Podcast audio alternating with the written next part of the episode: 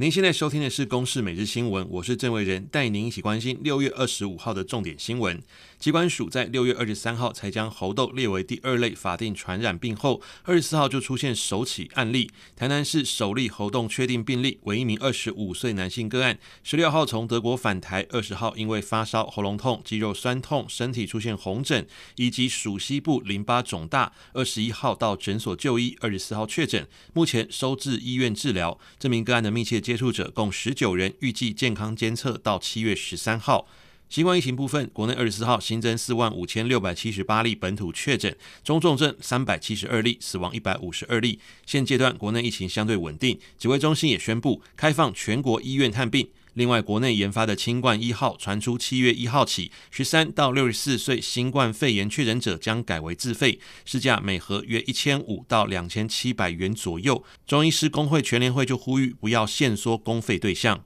国际消息：继携带枪支松绑的裁定后，美国联邦最高法院二十号再做出裁定，推翻罗诉韦德案判决，等于撤销法律对堕胎权的保护。以保守派占多数的美国最高法院大法官以五比四的票数推翻先前的判例。如今至少有二十六个州被视为确定或可能严格禁止堕胎。美国总统拜登就表示，这是悲伤的一天，也呼吁选民在十一月的其中选举用选票来发声。以上由公司新闻制作，谢谢您的收听。